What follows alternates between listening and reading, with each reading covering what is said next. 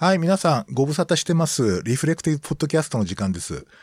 えーかなり間が空いてしまいましたが、えーっと、今日久しぶりにですね、配信できることになりました。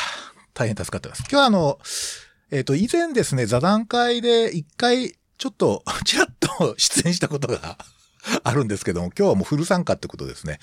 あの、プロフェッサーに来ていただいています。どうも、今日ありがとうございます。こんばんは、親分。今日はもう本当に嬉しいです。呼んでいただいてありがとうございます。こちらこそ光栄でございます。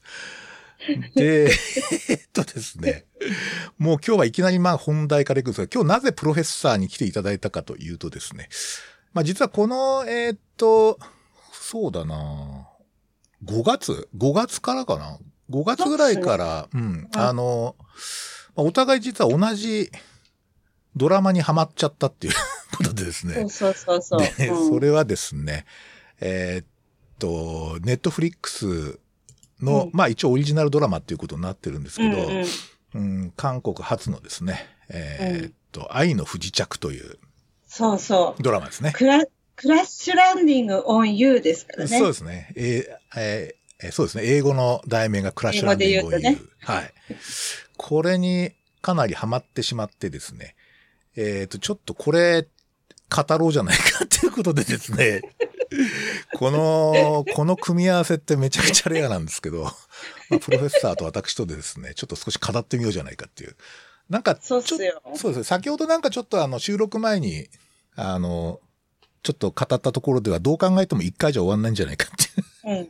話になっていて、うんえーっと、おそらくですね、2、3回やるんじゃないかと思います。で、あの、うんとですね、最初に、まあ、あの、もう、もうなんかこう、ドラマのあらすじとか、それはもうあんまりどうでもいいっていうか、若干ちょっとね、あの、えーっと、ネタバレも入っちゃうんですけど、もしあの、ネタバレが嫌だって方は、ここでちょっとあの、聞くの止めていただいて、あの、ぜひあの、見てからまた聞いていただけると楽しめると思いますので、どうぞよろしくお願いします。でよろしくお願いしますはい。で、えーっと、このドラマは、えーっとですね、1919年の12月14日から2020年の2月16日まで、韓国の TBN というところでですね、えー放映されたそうそうそうテレビドラマですね。はい。で日本では、ネットフリックスで、えーこの2月から配信されてたという。うんうん。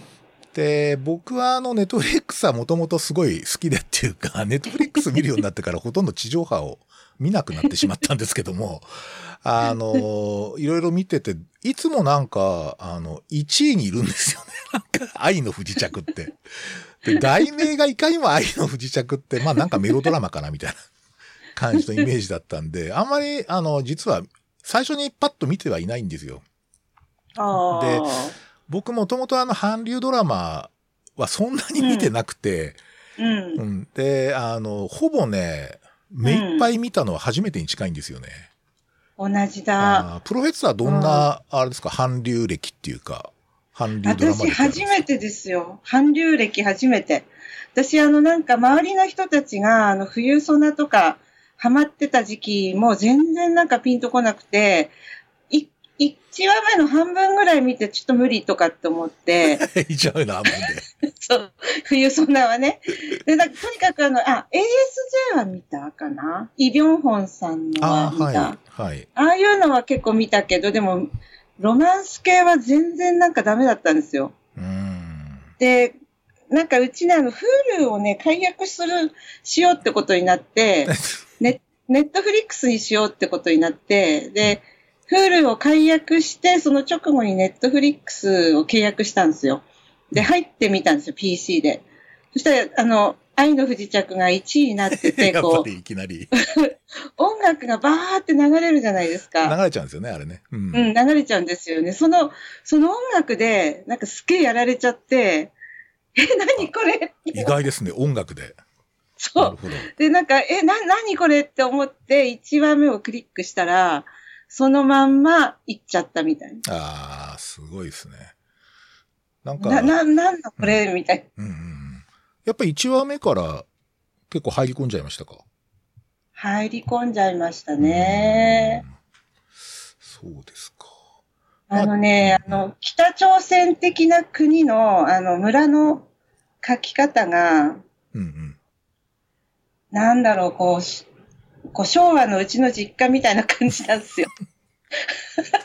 変なロノスタルジーがうんうんうん。生まれちゃってね。。なんか、あの、最初に、要するに、まあ、あの、ユンセリっていう、えーっと、うん主人公、まあ、女性社長で、えー財閥の、まあ、娘さんということで、まあ、ちょっといろいろ、過去にいろいろあったっていううん子なんだけど、それがこう、えーっと、えーなんか、あの自分の会社のプロモーションで、こう、パラグライダーかな？パラ乗って、行ってたら、そのまま竜巻に巻き込まれてしまったみたいな。それで不時着したところが、まあ、実は北朝鮮だったっていう、まあ、そういう話ですよね。そうですよね。うんいきなりのすごい展開なんですけどなん。か僕最初見た時ね、これ戦国自衛隊かなと思ったんですよ。あの、時空の狭間にこう、落ち込んでみたいな。で、実は実態そうですよ、ね。最初さ最初さ、その、異世界ものかなと思ったんですよ。うん、はい。だから異世界ものっていうのはさ、なんかその自分のスキルをそのまんま持って、こう違う世界に行って、それで自分のもともと持ってたスキルがこうババーンって出て、なんかこう、もともとの、なんか、なんていうの世界ではできなかったことが異世界でできて気持ちいいなみたいな、そういう、そういう話じゃないですか、なんか。あそれ、ナロー系ですね。なろうけど。あの、異世界ダイブです。そう。で最初そうかなって思ったら、なんかしっかりこう何かいろんなことが描写されていくっていうのがまた、うん、すごいなと思って。うん。なんかあの、あれですよね。ま、結構、ま、ちょっと、ま、第1話あたりの話になっちゃうんですけど、うん。セリってもともとかなり、なんか能力高いですよね。なんか走ったりとか。ハイス決ペックだ断したりとか、よね。すごいハイスペックです。フィジカルもすごいし、メンタルもすごいし、なんかすごいタフですようね。ん。さすが社長みたいな。うんそれであの、リー・ジョンヒョクもハイスペックじゃないですか。そうですね。最初、どう、なんかハイスペックとか、ルックス的に超ハイスペックだなと思いましたけど、あの、そもそも設定がハイスペックじゃないかみたいな感じっていうのは後でわかるわけですよね。うんなんかあの、ピアノ弾いて、そうそうそうそう。特殊部隊で、家事もできるってな、なくない？そうそうそう。で、しかもね、あの、最高政治局長かなんかでしょ？親父だからその最高権力者に近いところにいるっていう。そう。で、ピアノ弾いて、あの、ものすごく格闘能力が高いってどういう ヒーローかなって感じですけど。どういうことみたいな。どうしてそんなスペックをその、その短い間に身につけたのみたいなさ。そうですね。うん。ハイスペックだからお互い気持ちが良かった、見てて。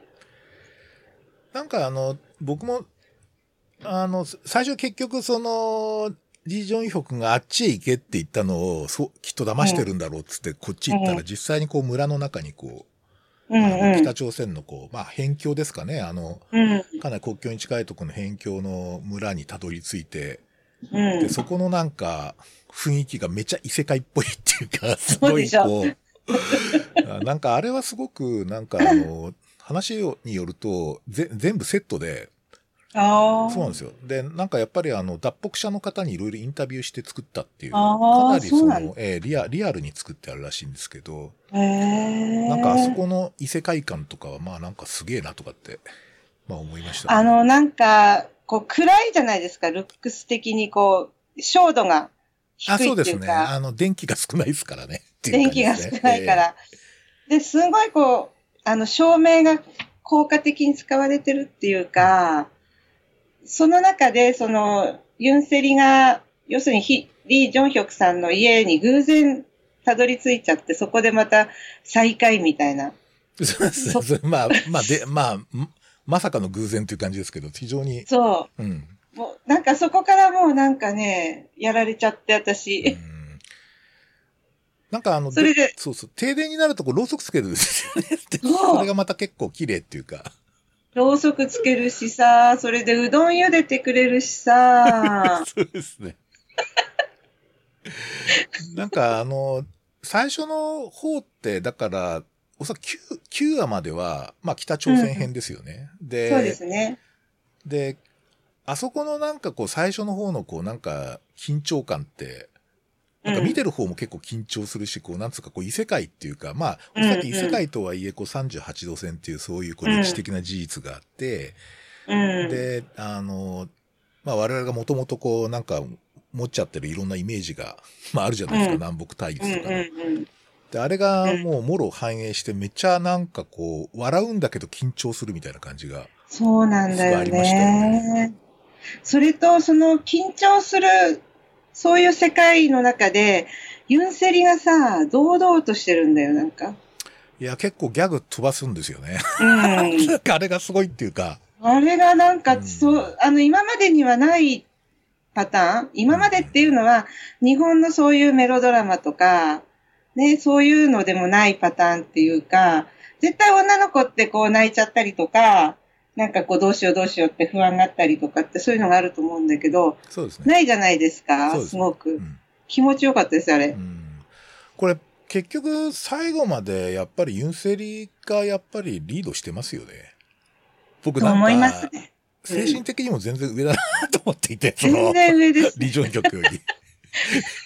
だってさ、リジョン曲ってワンちゃんになってるもんね。そうですねワ。ンコだと思う、なんかもう、あの、なんか、ついてくって感じじゃないですか？い。や、すっごいシンプルに言うと、これ、リジョン曲の初恋なんですよね。そうそうそう、そうだとまあ。途中でそういう話も出てくるんですけど、まあ、初めての恋っていう感じなんで、だからまあ、そういう点でも、なんか、あの、もうなんかね、自殺も考えてたユンセリが、うん。なんか、まあ、それもちょっと出来すぎな話で、これはいくらなんでも出来すぎだろうと思いましたが、あの、自死を考えて渡ったスイスで、古城でこう、あの、ピアノの音を聞いて、それが実はリジョン曲だったっていう、まあ、後でその、あの、ネタバレになるんですけど、あれもちょっといくらなんでもなと思いながら、あそこはちょっとやりすぎかなと思いましたけど。いや、あの、やりすぎはいっぱいあるんですけ そどうで、気持ちがいいやりすぎっていうんですかねねなんか、あ、もう、そう、そうだよねっていう。うんだからなんかあの、初恋の男の人の、なんていうの？こう、ピュアな感じと恐ろしさみたいな、もう思い込んじゃって命がけみたいな感じがよく出てましたよね。あそうなんですよ。で、まあ、あの、ちょっと9話以降になっちゃうんですけど、臨場ヒョクい一度ちょっとゲーム廃人になるじゃないですか。あの、あれはなんだってずっと思ってたんだけど、やっぱりかなりなんかこう、超、なんかすごい、やっぱり少年？少年だ少年の初恋し、なんだよね、やっぱり、ね。そうそうなんだよ。なんか精神年齢多分14、15ぐらいの、もう他見えなくなっちゃってる感じもありつつ、ピアニストだからさ。ピエピアニストですよ、ソロの。もうなんか粘着なんですよ、多分。もう。いや、それちょっとよくわかんないけど。なんでいや、なんかほら、ピアニストの方ってごめんなさい、なんかちょっとこう気に触ったら申し訳ないけど、すごい練習するじゃないですか、ステージに向かって。あ、はいはい。猛練習。もうん猛練習。それが当たり前って感じじゃないですか。うんで、自分のピアノを聴いてくれる人がいるのも当たり前で、自分の奏でる音楽が美しいものっていうことにも疑いを持ってないの。音楽家って多分そうなんだと思なるほど、なるほど。う。うん。で、だからすごい自分に自信があるんですよ。うん。で、あの、なんかすごくこう、その自分の自信をキープするために、すごい厳しい練習をするのを厭わない素地があるじゃないですか。えそれがネットに、ゲームに行っちゃうとああなるんじゃえない？そうかと、ピアノとゲーム。そうか。なるほどね。ちょっとやっぱり突っ込、なんかこう、これはと思うと、もう徹底して鍛えてしまうみたいな。そう、徹底して鍛えてしまう。だって、あの、彼はさ、あの、言ってたよ、自分であんまり負けた経験がないからって。あピアニストはね、負けた経験がないと思う。ー、あステージに立てるようなピアニストって。うんだからやったら絶対できると思ってるの。基本的にセルフエスチームがー高い。高いという。うんうんうん。でもさ、あの、親分さ、うん、はい。あの、ソーダンさんが好きだよね。ええ なんかね、やっぱ彼女かわいそうですよね。なんか、かなんかめちゃかわいそうっていうか、なんか彼女だって高校の時からずっと実はリ・ジョンヒョクのこと見ていて、うん。で、実は全然覚えてなかったっていうそのリ・ジョンが。本当だよ。あれめちゃくちゃかわいそうです。っていうかさ、ほら、リー・ジョンヒョクってさっきも言ったみたいに14歳の男の子だからさ、うんうんなんか、そうあ愛を受け止めるとかさ、わかんないんだよ、なんか。なんか悪意がないんですよね。ね悪意がないけどうん残酷みたいなうんあの、なんか本当相談さんの立場になったら、リー・ジョンヒョクって本当ひでえやつだなって思うと思うわ。いや、そうですよね。とにかく、いや、約束ですからちゃんと結婚しますよ、みたいなひどいよね感じのこと。言うじゃないですか。結婚してから、あの、だ恋愛な、恋愛、結婚してからでいいんじゃないかみたいな、そういう感じでしたよね、そうそうそうそう。それでさ、なんか、あの、結局、その、撃たれちゃって、自分が入院しちゃって、ソダンさんが、あの、お見舞いに来たら、もう好きな人ができちゃったから結婚できないとかさ、あ、そうですね。なんか、あの、あれですよね、貴乃花がさ、いやいや昔、宮沢りえちゃんをさ、振った時のさ、あの、セリフを思い出しちゃっ あそうですか。うんた。だから、なんか、純粋な人って、ああなっちゃうんだよね、なるほど。確かになんだっけな、君、他、他に好きな人ができた男は結婚する資格はない。あなたと結婚する資格はないみたいなことは言ってまし資た、ね。格はないって言ったらまだ可愛いんだよ。できないってでき言ったよ。ないって言ったんですかね。そうですね。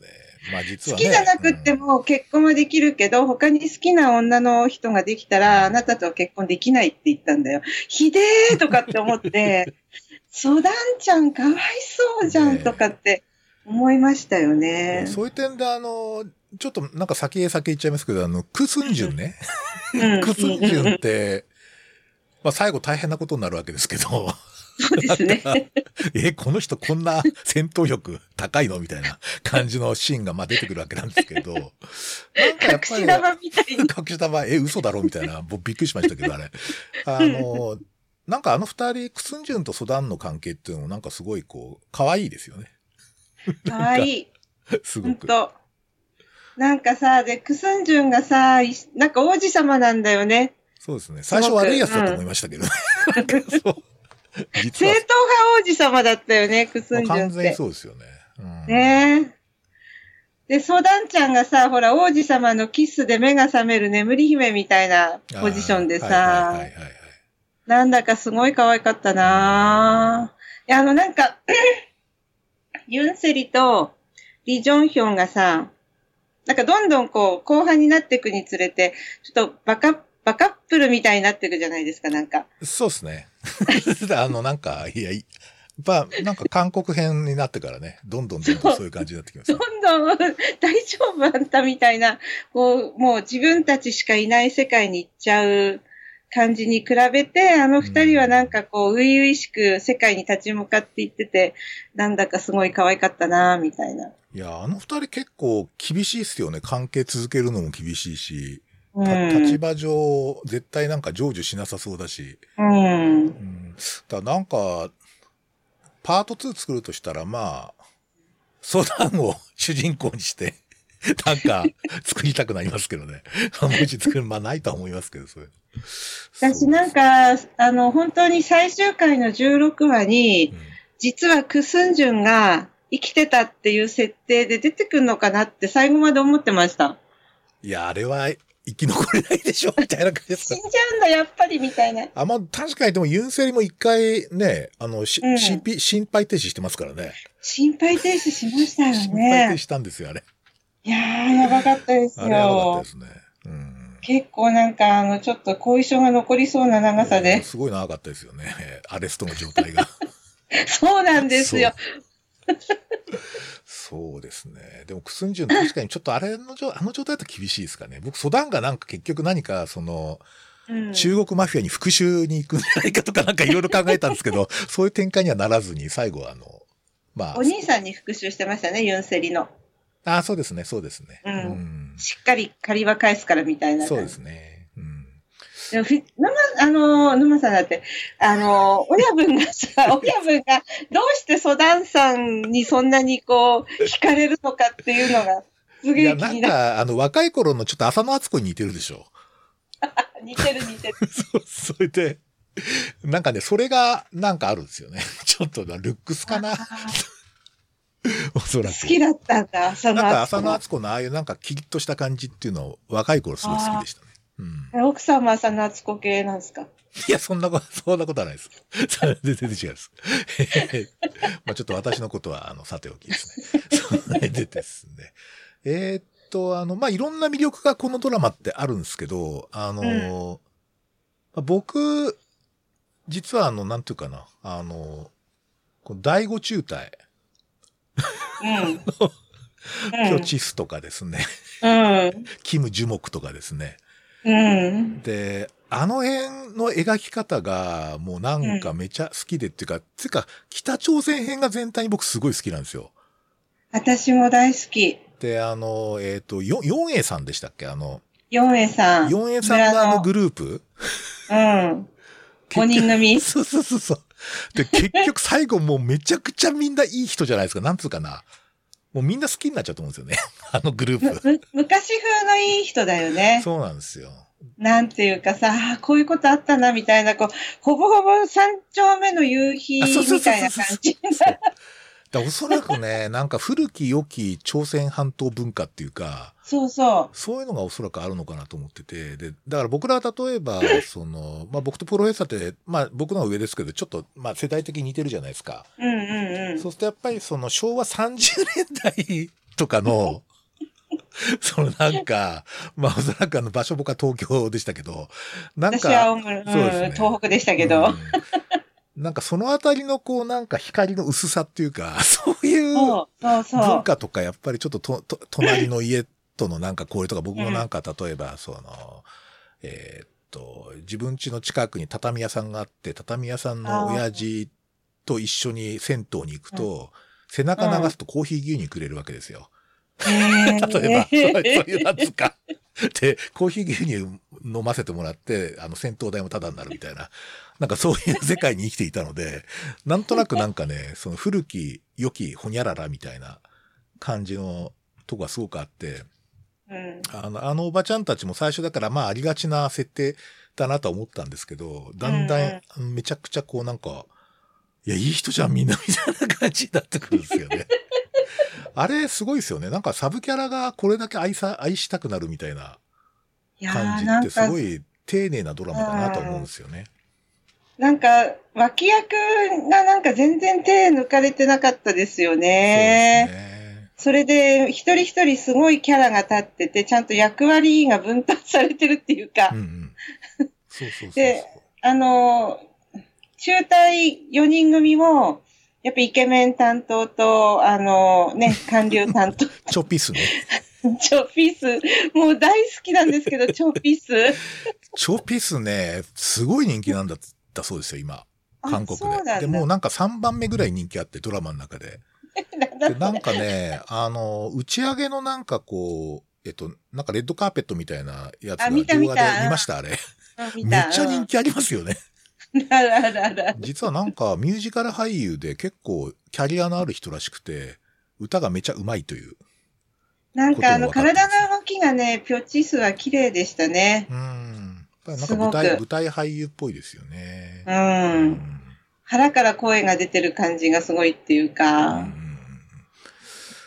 か。いや、なんか、あと、ガンボムくんね。パパクガンボムくん。あの、イケメン担当あ、の。はいはいはいはい。いやー、雰囲気のある人だわ。そうですね。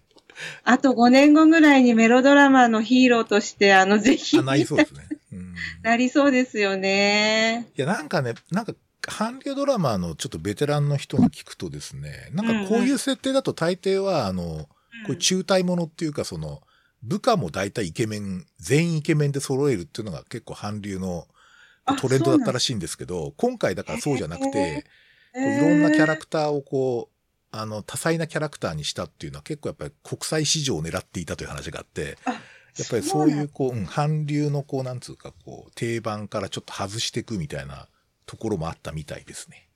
なんかかなりあの、こう、韓流の相対化をしてましたよね。あの、なんだっけ、あの、韓流ドラマに対しての解説を入れながら、これはあの、ドラマでは普通はこうなるんだみたいに、ちゃんとネタばらしをかなりしながら、でも定石をたどるみたいな、そうですね。すごい、メタ構造がすごいっていうあか、確かに。なんかこう、いや、とにかくあの、構成がすごいんですよ、このドラマって。あの、韓流ドラマのメタ構造もしてるんだけれども、あの、前半と後半で完全に対象になってるでしょう。そうですね。作りがね、はいあの、エピソードの作りが全部同じくなってて、北バージョン、南バージョンになってて、それがユンセリとそのリー・ジュンヒョクがこう、入れ替わりながら、同じようなシーンがこう、毎回毎回こう出てくるみたいな、そうですすごい重層化された構造だと思って、それ、それがすごいなと思うんですよ、私。うん。ね。まあ全体で22時間ありますからね、これ。すごい長いんですけど。まあ大体、あの、こう絶対絶命感の恋愛みたいな感じになって、ピタッとこう、モーションが止まって音楽が流れるっていうんで、1話終わるっていう構造で、これなんかうん韓流の結構定番の演出法らしいですけどね。いや、確かに、あの、前半と後半は全然ち違いますよね。ち違うっていうか、その、僕ね、9話の時点でもうこれで終わりでもいいんじゃねって思ったんですよ。そう、なんつうか、その、なんか、最後すごい結構あの38度線、38度線って2回出てくるんですよね。その、9話の終わりで、うん。こうあの、えっ、と、えっ、と、あれですよ。えっ、と、リジョンヒョクが一歩だけ出てもいいだろうみたいな。そうそうそうそう。やって、そそこでまあそう別れるっていうのと、うん。で、えっ、と、最後に、あなんとかこう、お互いの捕虜交換っていう、16はい、捕虜交換って感じで、あの、公式の38度線を超えるか超えないそうそうかみたいなところで2回出てくるんだけど、まあやっぱりなんか、あの、第9話の終わりはめちゃくちゃこう、あの、なんとか余韻が すごかったですけどね。で、いや、あの、本当リリカルでしたよね。えいやー、なんか、私あれ初めて見たときね、一晩眠れなかったもん。ーあ、そうですか？ど、ど、どうしてですか？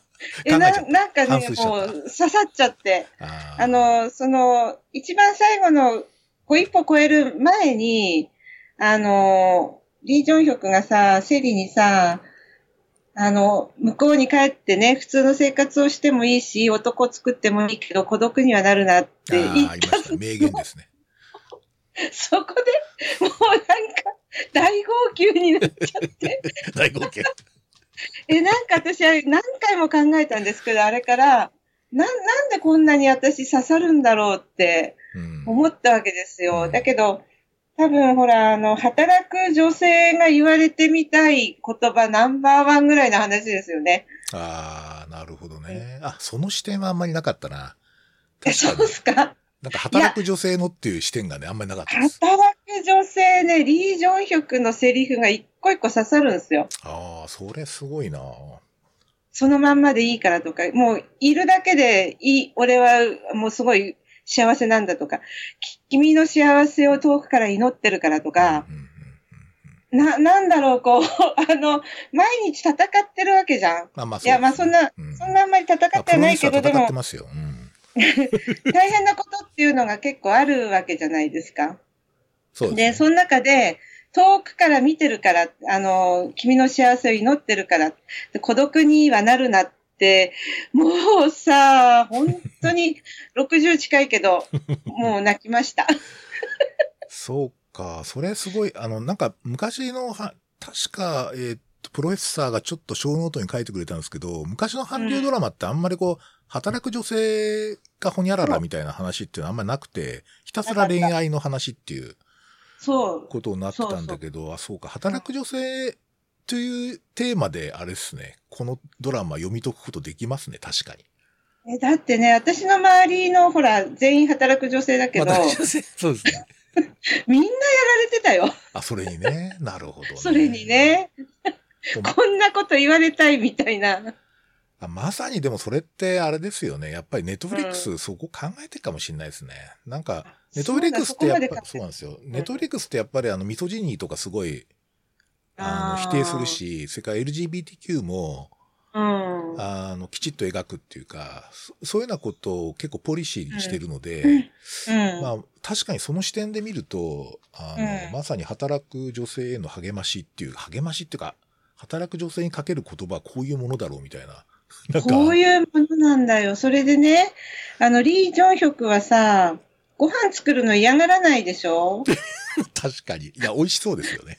美味しそうでしょ？で自分もさ、なんかあの、楽しんで作ってるじゃないですか。えーコーあヒーとか、れね、そう、コーヒーとかね。あの、特に私なんかの年代の人たちって、夫はさ、とりあえずなんかそういうことや、やらないわけにはいかないからやるタイプなんだけど、大抵の場合。でも嫌そうにやるの。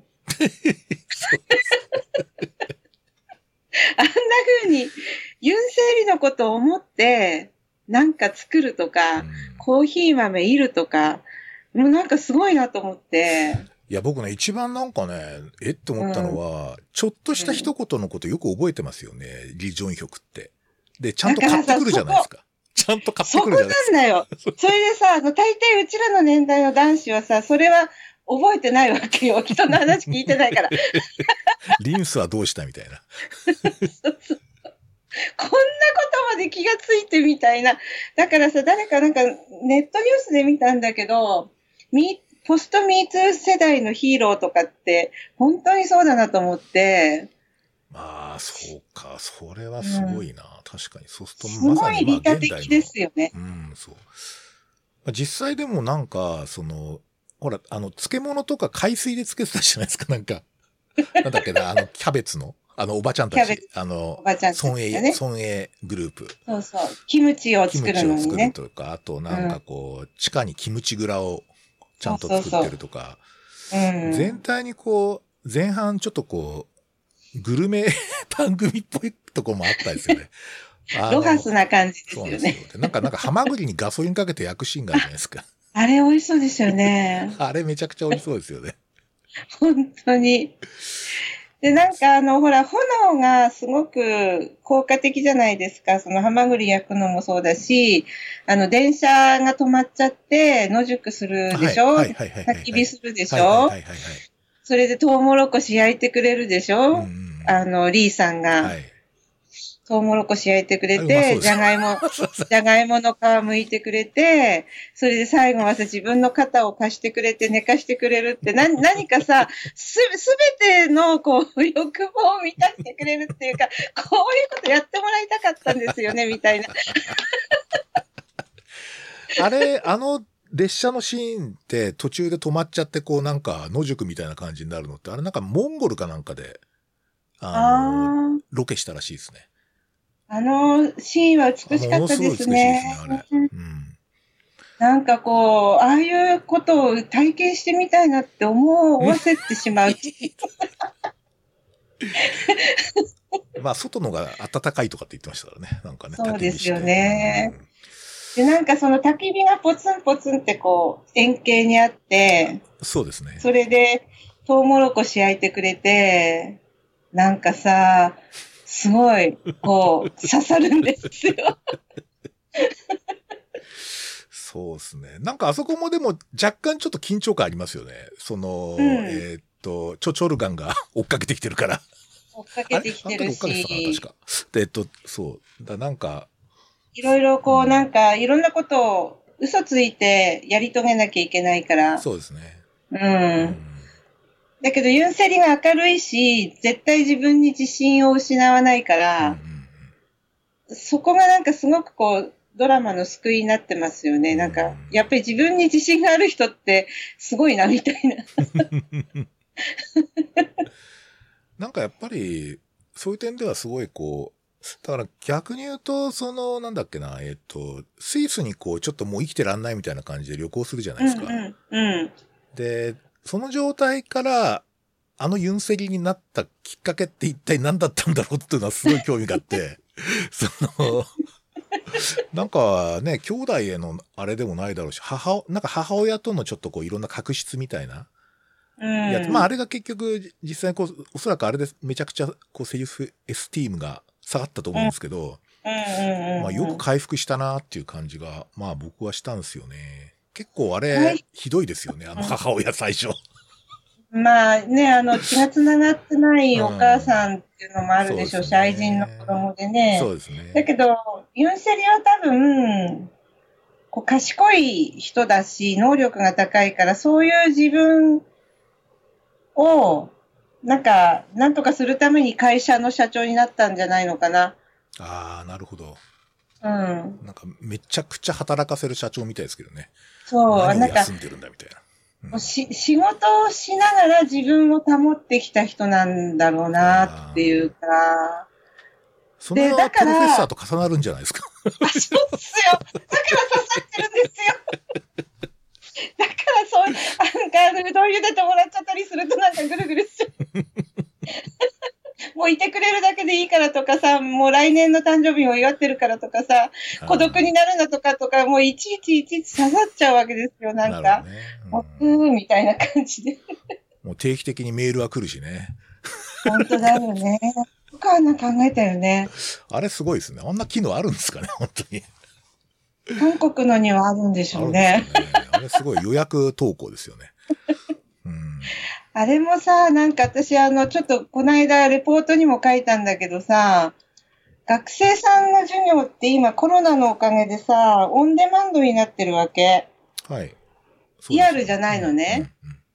で、自分のその授業資料を載っけて、で、学生さんそれ熟読して質問を書いて、その質問にもう一回答えてっていう、すごいね、やりとりが丁寧なんですよ。それでね、お互い丁寧になっちゃうわけ、どうしても。うんうん。なんか私はだから、まだ会ったこともない学生なんだけど、すごい愛してるわけ。なるほど。今の一年生を。うんうんうん。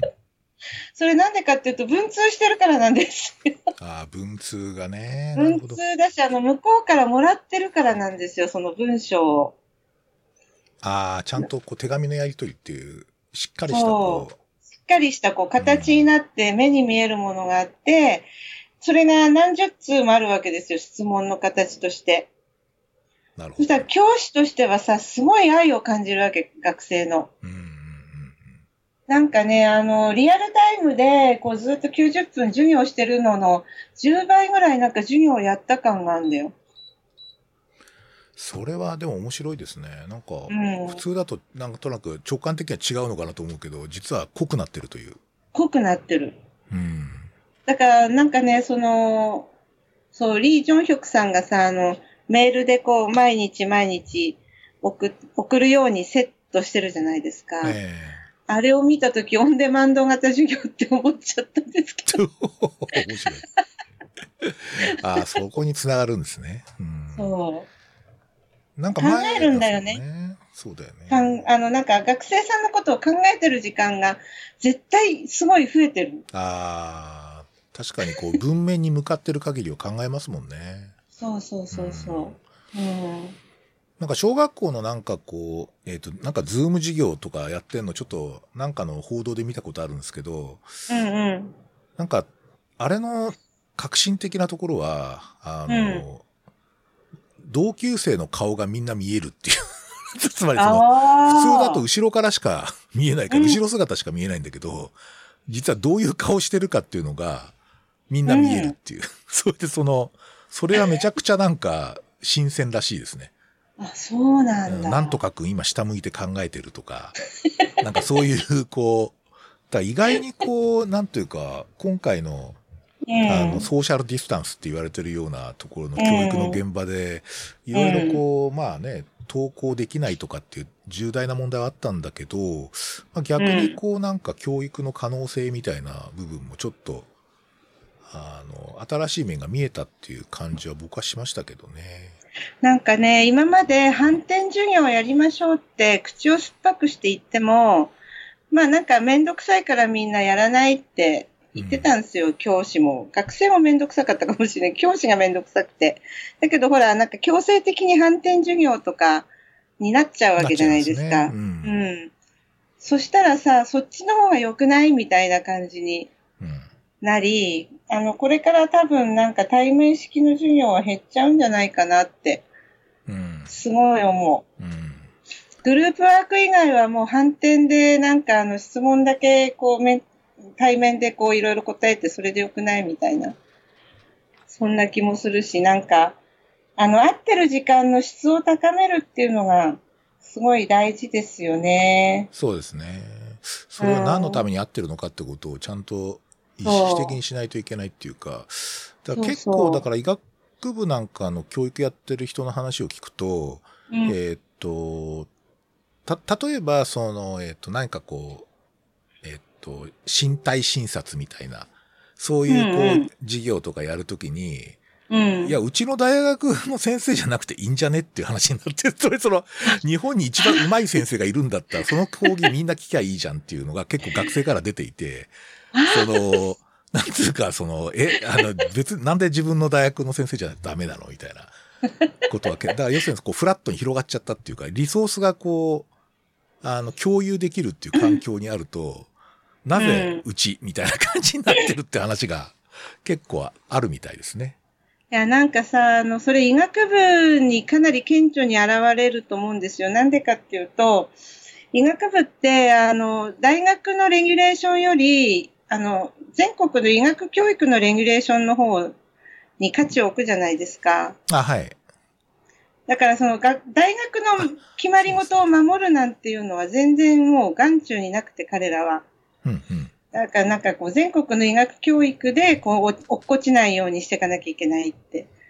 だからすごいこう均一になってるじゃないですか、プロフェッショナル教育として。そうですね。テストもそうだ。ちょっと中間テストみたいなやつも結構均一ですからね。はい、そうそうそう。はいそうなっちゃうと、大学、この大学でとかっていうのって、ほんとさっきね、あの、親分が言ったみたいに、なくなっていっちゃうんじゃないの？みたいに思い、思うけど、本当。いや、本当になんか、そうなんですよね。で、結構僕なんかは、あの、例えば出張とかって結構大変じゃないですか。その、行き帰りも。うん。まあ確かに現地でこう、あの、普段行かないとこに行くっていう楽しみないことはないんですけど、基本的にあんまりその、事後の飲み会とかに興味がないんで、あんまり僕は。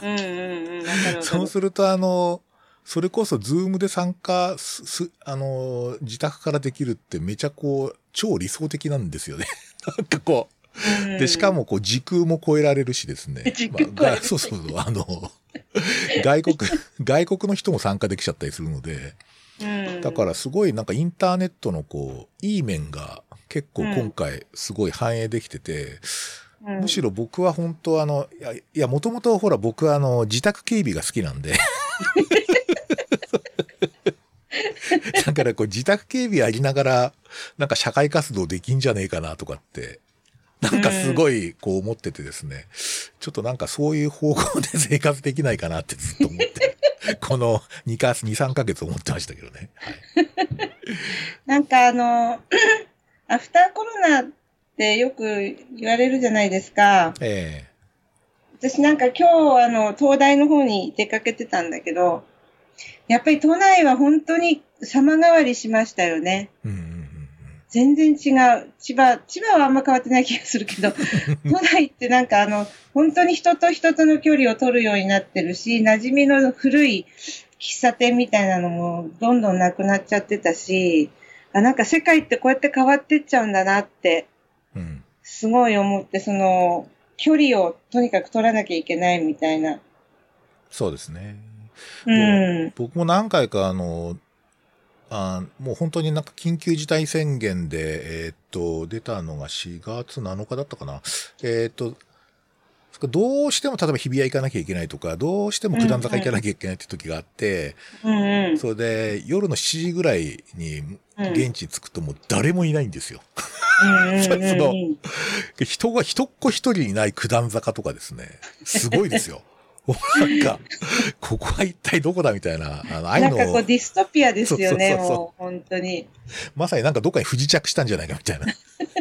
異世界にそう、来ちゃ異世界ったみたい、な。そう、異世界大部感がすごくて、で、なんかね、やっぱりちょっと、こう異様な感じでしたね。なんか、だから、うんこう、人が、こう、なんか少なくなるって凄まじいな、みたいな。こんなに風景変わっちゃうのかって感じでしたね。10年後ぐらいには人いなくなって、これでちょうどいい感じになるのかな、なんて、ちょっと思いましたけど。そうですね。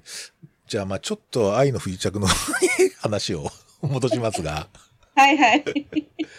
僕なんかね、すごく、ちょっと注目し、まあ、あの、してた俳優さんというか役割としてはですね、あの、うんえっ、と、えっ、と、あの、例の、えっ、と、チョチョル、チョチョルガン、あの、あのすごい、悪い人。ゾンビみたいな そう、悪い人。悪い人。悪い人。で、僕、彼の描き方が、なんか、うん。もう最後まで徹底した悪役だったじゃないですか。そうですね。で、あんまりその、彼の、その、彼もともとストリートチルドレンだったっていう設定じゃないですか。で、彼のその欲望っていうのは一体どこから来てるのかが、まあ、特にその、なんだっけ、あの、軍事局長の指令でもなさそうだし。なん、か、そのあたりが、もうちょっと見たかったなと思うんですけど、だから逆に言うとあんまりこう感情移入できない描き方になっていて、徹底したこう、あ、いるよマンションにみたいな、そういうこう、恐怖感をこう、抱かせるじゃないですか。え、ここにいたのかとか、なんかあれすごい徹底してたなと思って、なんか、あの、彼がどうして、あの、ストリートチルドレンからあそこまで来たのかみたいなことは、なんか、サイドストーリーで知りたいなと思いましたね。確かに。なんかね、あのー私なんかは、多分こう、憎しみと裏返しの愛をリ・ジョンヒョクに、あの、持ってんのかなって思いました。面白いすいません。女子で。完全不女子ですね。実は BL だったっていう。実 は BL だろうっていうぐらいの執着の仕方でしたょですよね。だって。そうそうそうそうそう。あの、リ、リーケ、特にそのジョンヒョクに対して、あそこまで憎むって、どんだけ愛してたのかなって思っちゃって、私。ああ、面白いですね。なんか、あの、後半で確か、あの、四重さん一家の、あ一家じゃねえや、四重さんのグループが誰か言ってたけど、なんか、なんだっけな。うん。えーあ、じゃないか。それ、なんか、ファンがアンチになると大変だっていう、そうそうそうそう。そういうことちょっと言ってまししたよね。誰か。言ってましたでしょうん。あれかもしれないですね。だから、本当は憧れてたんじゃないかみたいな。いや、だからさ、あの、セリに対しての憎しみがすごいじゃないですか。あ、なるほど。な、なんでさ、そんなユンセリにそんなにさ、憎しみを、こう、直接、こう何、向けるのっていうか、そそんな、ジョンヒョクが邪魔だったら、もうさっさとこう、ジョンヒョクに対して、あの、合理的に排除するようにすればいいのに、すんごいこう、感情が伴うじゃないですか。確かに。なんか徹底してこう、不幸にしたろって感じですよね、ユンうセリを。ん。それはじゃあ、ジョンヒョクへの愛の裏返しってことですね。うん。そうですか。この解釈はね、あんまりしてる人いないと思いますよ。おそらく。すごい憧れてたんじゃないかなって。絶対一緒に仕事してるはずですもんね。なんか、あうんの、それまでの、こう、軍の中でも。そうそう。それでさ、そのまたリー・ジョンヒョクさんがさ、そういうのをさ、こう引きつけちゃうキャラっていうか、あのなんかこう子犬みたいな感じで何も考えてないし、なんかこう原理原則に従っちゃって、なんかこう、あんまりこう忖度しないしう、ん行間読まないタイプだし、まっすぐじゃないですか。いや、そうですね。確かにそうですね。それは その視点であんまり見てなかったな。いや、でもそう。じゃあ最後に殺されたっていうのは本望だったんですかね？え、あれだってさ、本当になんか最後の最後までさ、一緒に行こうよって誘ってたじゃん。あ確かに。そういう意味だったのか。それそう、だと思う、それ私。めちゃくちゃ、あの、革新的な解釈だと思いますよ。誰もそういうふうに見てないと思います。腐っててごめん。いや、そうかなるほどね。すごいね、愛情が溢れてたんだと思うないや、いいですね。でさ、ほら、ユンセリもさ、あの、なんかこう、引きつけるタイプっていうか、なんか何でも持ってるし、お金もあるし、可愛いし、自信満々だし、やっぱりああいうタイプの人を妬んじゃう人っているんじゃないの？ああ、なるほどね。うん。だからその裏返しとして、ソダンさんとクヒョンジョン、キュ、ク、なんだっけ、クスンジさんが。クスンクジュン。クスンジュンさんが。だから、こう、光と影みたいなうん。風で、ああ、確かに。うん。そういう風な構成だったのかなっうんうんて。うんそうですね。まあ、前半、前半というか1話から9話の北朝鮮編で、うんまあ、一番好きなシーンってどのあたりですか？ここはもう、あ、最後のとこですか、やっぱり、。か親分からどうぞ。僕ですか？僕はですね、あの、第1話からほら、あの、トラックが、うん。あの、なんか、ちょっとこう、なんだろう、あの、怒りのデスロードみたいな、なんかトラックが出てくるじゃないですか、あの、あの、マッドマックス怒りのデスロードみたいな。これ、もろデスロードじゃんって思いながら第1話から見てたんですけど、まあ実際そういうフレーズも出てくるとこがあるんですけど。そうそうそうそう。そうそうそう。で、なんか、このトラックなんか、なん、なんだとかって思ってたら、こう、例のあの、なんだっけな、あの、すごい美しい、こう、河原で最後のこう、晩餐みたいな果肉って、で、えその、ちょっと、あの、それでこう、ユンセリがちょっと歌歌って、の、ええ焚き火を囲んで、あの、第五中隊が。で、うん。遠くからちょっとこう、あの、少し遅れて、実は、うんあの、リ・ジョンヒョクがやってきてっていう。うん実はこの遅れたっていうのがめっちゃ意味があったわけじゃないですか。うんうん、あったあった。そう実は何、あちょっと準備をしていたっていうね、何かのね。そうそうそうそう。うんで、、えーっと、まあ、飛行機で、えーなんか海外派遣団の一員に紛れ込んで、こう、出国するっていう、うん。しするじゃないですか。で、ブーってこうう、車乗ってきて、それでそえの、で、隣で、あの、で第五中隊のもう一人がこうやって、前から何か来ますみたいな、あ後ろからもみたいな感じでこう、ああの、怒りのデスロードみたいなやつがブーってくるじゃないですか。で、これ、あれこれマジやべえとかって 思ったら、バッと横見たら、なんか、バイクでガーって走ってるじゃないですか、並走して。もうあそこ完全に僕大声上げまして、うおーって。これ、な、なんだみたいな感じで。絶対これ間違い、そうそう。間違いなくこれジリリ・ジョンヒョクだろうみたいな。で、ダーってやってこう打ち、打ちまくるじゃないですか、その。機銃とかを。そうね。そう。で、あの、なんというかこう、一回倒れて、で、うんもうダメだって時に、目の前をこう、うんノーヘルで、こう、ぐーっとくるじゃないですか、こう。そうそう、くるくる。うん。あれできるそう。あのね、あの、ノーヘルであのバイクをいじれるのは本郷猛しかいないです。あれができるのは若い頃の本郷猛しかいない。あの時僕はね、あのね、最リアタイで見た仮面ライダー1号の本郷武史を見ましたね。でもうあそこもう、なんか、ツボが分かりきってるっていう、なんかこう、我々の世代のこうヒーロー像がですね、完璧あに演出されていて、すごいんですよかったっすよ。あの、守って撃たれる時のあの、リー・ジョンヒョクの顔がもう色っぽいっていうか、まあ、あれ定番ですけどね、ああいうのは。いや、なんかあの、アメリカの映画はね、あそこで口開けて、戦う顔で撃たれるけど、リー・ジョンヒョクはもうなんかもうそんな普通の顔でそうですね。あ無表情な感じですー無。表情な感じで、うんあなんかグッときちゃって。私がね、一番なんかもう本当にあの北朝鮮編で、もう一番好きなシーンはね、やっぱあれですね、あの、お父さんのお家っていうか実家にあはい。で、あ実家でほらあの、ユンセリのことを実家の人たちが保護するっていうか、拉致するっていうかそうです、ね、そうですね。はい。ね。はい、で、あの、だけどそれを知らないリー・ジョンヒョクがさ、あの、でも、やっぱお父さんが捕まえちゃって殺したんじゃないかって思って、自分家に来て、なんかお父さんに、こう、すごい言うじゃないですか。殺しちゃったんじゃないかとか、うんうんうんどうしたんだとかって言って、でも、あの、いなくなったら僕の人生は地獄になるって言って泣くみたいな。うんうんうんあもうあそこでなんか私も一緒に泣くみたいそうそうなんですか。な。なんか、前もちょっと言ったかもしれないけど、すごいレリゴーしてますよね。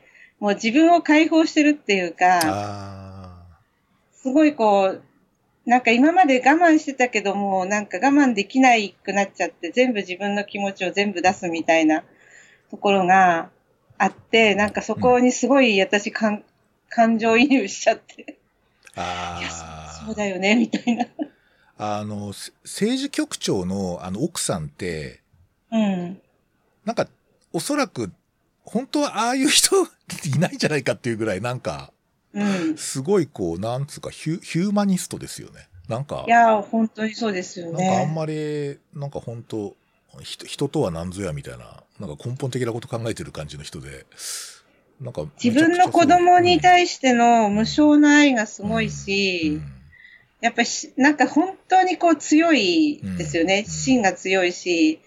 で、だからその、そういうふうに、ね、あの、リー、リーさんが泣いちゃってもなんかもう死んじゃったらもう自分の人生地獄になるって、息もできないぐらいだったって言ったらお母さんがさ、もう息をしなさいとか言って連れてくるじゃないですか。確かあそあそこでもうなんかもう、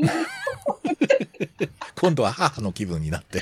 あの気分になって、自分の息子にそんな気持ちを味わわせないみたいな。っ なるほど、なるほど。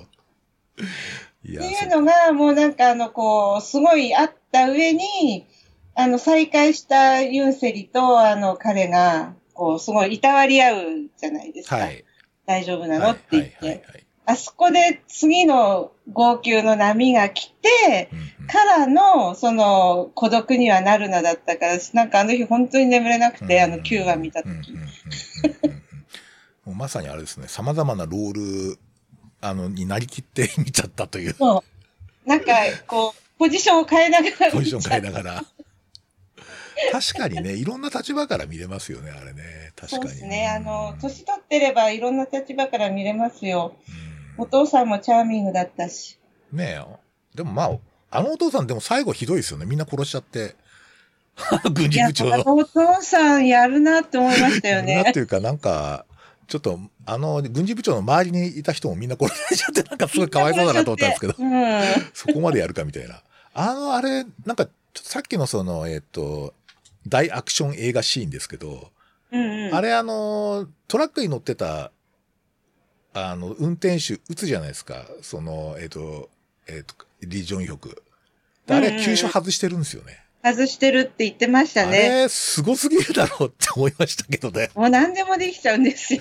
あれがさ、あれ、わざと急所外してたんだって思った瞬間に、これはま、もうまさにスーパーヒーローだなって 思いましたなんけどね。か、あの、リー・ジョンヒョクさんに人を殺させないドラマでしたよね。確かに、確かにそうですね。あの、チョルガンのこともさ、あの、なんか仕留めないしそう、そうそうそう結局最後は韓国のさ、ね。なんだっけ、あの、あっち国家安全保の方の、障局みたいなところがね。そう、んあの人たちが殺してくれて、だから殺人鬼には、殺人鬼って殺人者にはしないんだなって、そうなんですよね。すごい思いましたよ。うん。そういえばさ、あの、国家安全保障局なんだっけ、とにかくあの、あの刑事さんたちが、すげえ好きなんですけど、あの、あれでしょ？これは、そんな解釈、心理学者の解釈なんかいらねえんだよ、みたいな。そうそうそう。これは要するに好きだってことだろう、みたいな。あれねらないよ、そんなの、みたいな。すごい好きなんですけど、あの人。あれなんかね、あの部長かな？なんかあの人すげえ味方応援してますよね、明らかに。もう心の温かさが、もうすごい出てましたよね。すごいですよね、なんかね。うん、なんかこう気持ちが通じ合ってるなって思って、うんな、なんかすごいいい人感が溢れてて、ななんかすごい好きだなと思って、ピョーティスの次に好きなのがあの人みたいな。いや大体ね、リー・ジョンヒョクさんが実際目の前にいたら、すげえ疲れると思うんですよ。大変だな、この人みたいな。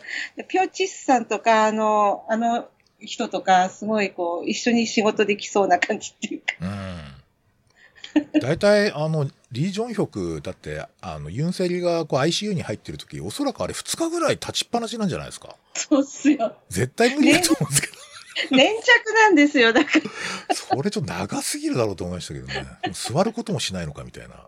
軍人だからって。うんそう。まあそうなんですよね。やっぱ鍛え方が違うとかなんか言われそうですよね。だ大体第五中隊もやたら強いじゃないですか、最後。やたら強かった。なんか鍛え方違うよみたいあのシーンはさ、私、あの、親分じゃないけど、声出ました。あの、声5人がな。あのさ、スーツ着て。スーツ着て乗り込んできたとき、もう立ち上がっちゃいましたもん。いや、キム・ジュモクも普通に強いですよね。キム・ジョンクは強か すごいった。強かった。うんなんかみんな強いんですよね、なんか。あれはやっぱり鍛え方が違うんでしょうね。とまあ特殊部隊、精精鋭部隊ってことになってますからね、一応ね。そうそうそう。前線に送られる人たちだからね。うん。いや、でもなんか僕はあの、だから第9話が終わってどうなんのっつって第10話行ったら、あの第5中隊とあの、レーナーの、なんだっけ、あの、えっ、と、登頂する人。えっと、あえっと、えっと、えっと、えっと、えーとなんだっけあの人は ちょっとあの人ね。うん耳やろうって言われてる。耳やろうね。あの5人が、あの、なんかソウルの街に立ってるのを見て、えーとかって、すごい、もうすごい、なんか、もう、あの、結構5人に相当愛着感じてるじゃないですか、9話まうでね、ん。うんうん。あの、耳野郎の人もめっちゃなんか、あの、いい人だし、すごい。いい人だし。うん、すごいいい人で、あの、子供もいい子だし。そうそう。そうそう。で、なんか、そういう愛着がある人たちが、じゃあ、韓国に行ったらどうなんのみたいな、うんちょっとこう、そういうこう、期待感が、すごいありましたね。で、そいや、の時なんかね、うんあの、16話の中の、多分10話が一番ポイントになってるんですよ。うんうん。あの、なんだろう、北朝鮮編のまとめでもありつつも、なんかね、韓国編の、あの、様々な伏線も出しつつっていう感じでやってるじゃないですか。すねすごいなんか、10話をちゃんと見るっていうのがポイントなんだなって思ってるんですけど。やっぱり何周もすると、そこがポイント。そうそうそう。そこがポイント。なんかあれはある種の、だから、やっぱりある種の異世界ダイブですよね。そうですよ、そうですよ。ん逆のね。ね、逆の。うん。で、なんかあの、なんかあの時に最初になんかこう、諜報、潜入してる諜報員みたいな、なんかグリーンジャージの男が出てくるじゃないですか。うん。あの、ジャージのグリーン着た、なんか、上下着た人、なんかやたら弾けちゃってる感じの諜報員が出てきてる人。うんうんうんあれはなんかめちゃくちゃ笑いましたけどね。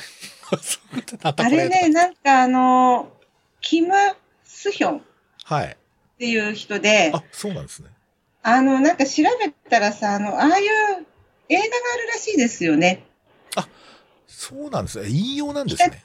うん。北朝鮮から、あの、韓国に派遣されたスパイがいてう、ん。でその、その役を、その、なんだ、キム・スヒョンがやってんだけど、その同じ人が緑のジャージで出てるんだけど、であの、なんかみ、ソウルでずーっと北朝鮮の指令を待ち続けるスパイの役っていう、へえ、さあ、で、そのまんま。まで出てるの。なるほど、なるほど。そうそうそう。そうか。なんかそういうこう引用があるんでしょうね、おそらくね。なんかメタ、さっき最初に出てたうんメタ、メタ地点っていうか、そだから、う。メタ韓流があるんですうよ。んまあ、チェジューとも実際会っちゃうしね。うん。自由姫とも会っちゃうし、あと何人か多分カメオでね、あの、他にもも出出てるみたいて、ですね。うん出てるし、あの、ユンセリの元彼なんかも、はいあ。の、面が垂れ目の人がいたと思うんだけど、うんあの人は他の韓流のドラマでも結構し、なんていうの？主人公演じてたりとかってしてたらしいっすよ。そうなんうんうんうん。そうか。やっぱりなんか、おそらく引絶対何かを引用してるんだろうなとは思いましたけどね。そうそう。だから多分、韓流ドラマを見た、こう、すごいちゃんと見てる人が見るとまた違う面白さがうん。あるんでしょうね。私はこれから入っちゃったからね。プロレスはあれですか？なんか韓国とかに出張したことないんですか？私、ええ。韓国は今まで3回ぐらい出張しました。あ、そうなんですね。うん。あソウルのに。、唐揚げ食べました、はチキンの。あれなんか食べたくてしょうがないんだけど。今度行きましょうよ。そうですね。あのなんか、チキンの唐揚げうまそうに食べるじゃないですか。なんかソウルの街で。そうしたね。カリカリカリカリ食べてますね。かなりみんな美味しそうに食べてましたけどね。そうですか。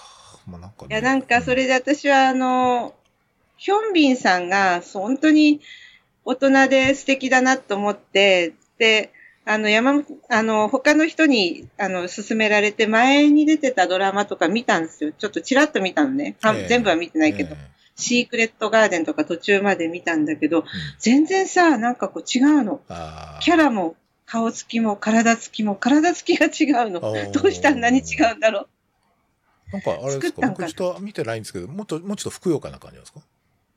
いや、なんかもっとこう細くて前はね、あむしろ筋肉がなくて、細、細表みたいな。細くうんて、やさ男で、うんちょっと軽い感じの役をやってたんですけど、うんあんな風な感じの人じゃないわけ。なんか、どう、どうしてこんな風に、こんな風な演技ができるようになったのかなって、とても思いました。うんなんかね、やっぱり、すごいこう、結構僕も、あの、この後っていうか、これ見見る前後も結構ちょっと、韓流ドラマちょっといくつかサスペンスものが好きで見たんですけど、ええあこれうまいなとかって思ってる方って、やっぱり ちゃんとそういう教育受けてるんですよね。あの結構。なんか例えば街でチーマーやってて、こうなんかスカウトされたみたいな人じゃないんですよ。ななんか日本の俳優さんってなんか街歩ってたらスカウトされたとかっていう人は結構多いんだけど、みんななんかそういう学校出てる人多いんですよね。大学とか大学院とか出てんだよね。うんなんかヒョンビンさんも、さ、演劇の大学院在学中だったか出たんだかわかんないけど、とにかく院まで行ってんですよ。だから基本がしっかりしてんだと思うんだよね。演技の。なんかやっぱりちょっと街歩ってて、ちょっとどうですか？ドラマ出てみませんか？みたいな感じでスカウトされるだけではちょっと難しいんじゃないかっていうのが、僕ちょっと韓流何本か見て思いましたけどね。役者は教養がないと、うんやっぱりなりきれないのではなかろうかという気もするかな。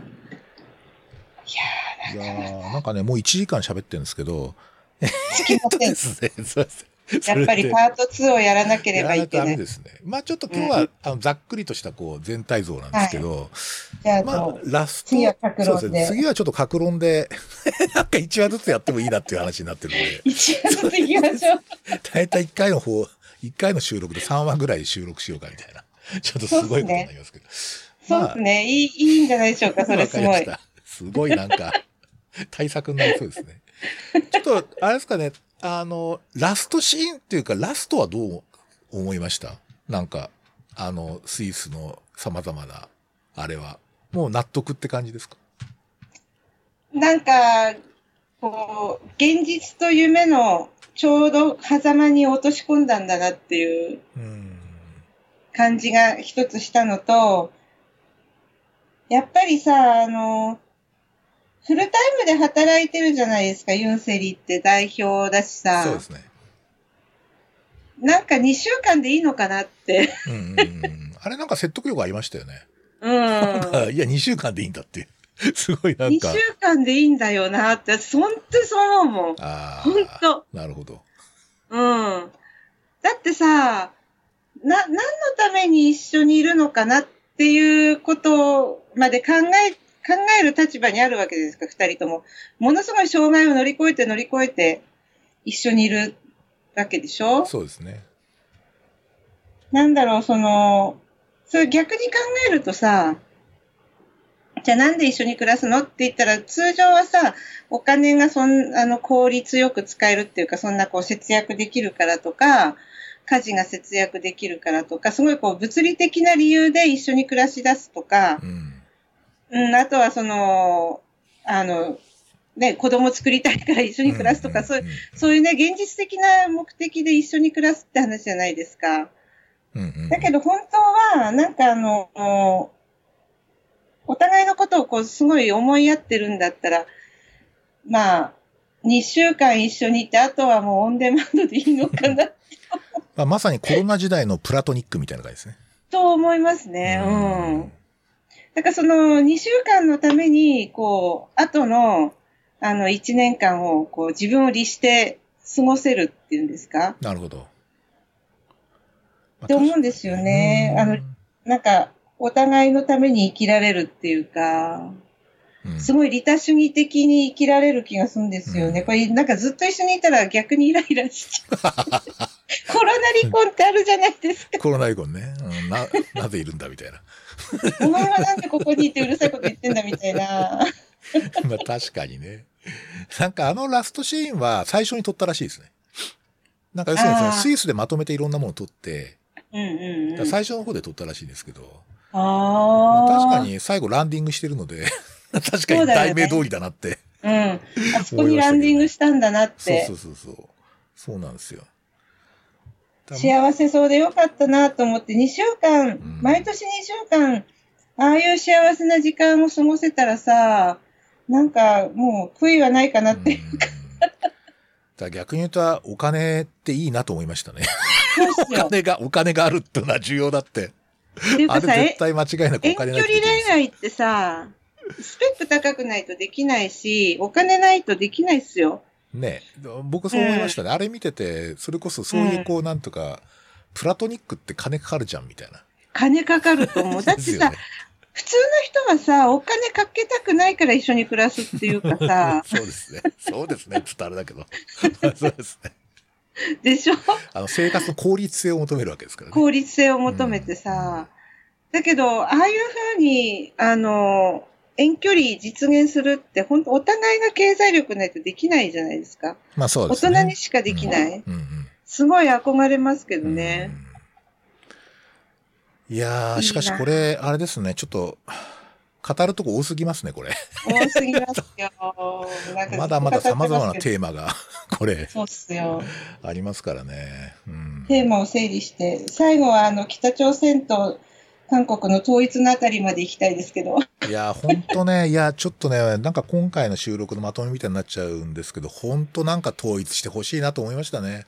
うん、なんか思いましたや。っぱりちょっとあれは、ある意味人為的な境界線なんで、うん。やっぱりなんか、ちょっと、そういうことがまあ本当に近いところにあるんだってことは、やっぱりすげえ今回、ドラマで実感してましたね。うん本、当ですよ。なんかね、あのね、やっぱり両国から批判が出てるみたいですよ、これ。あ その、そう。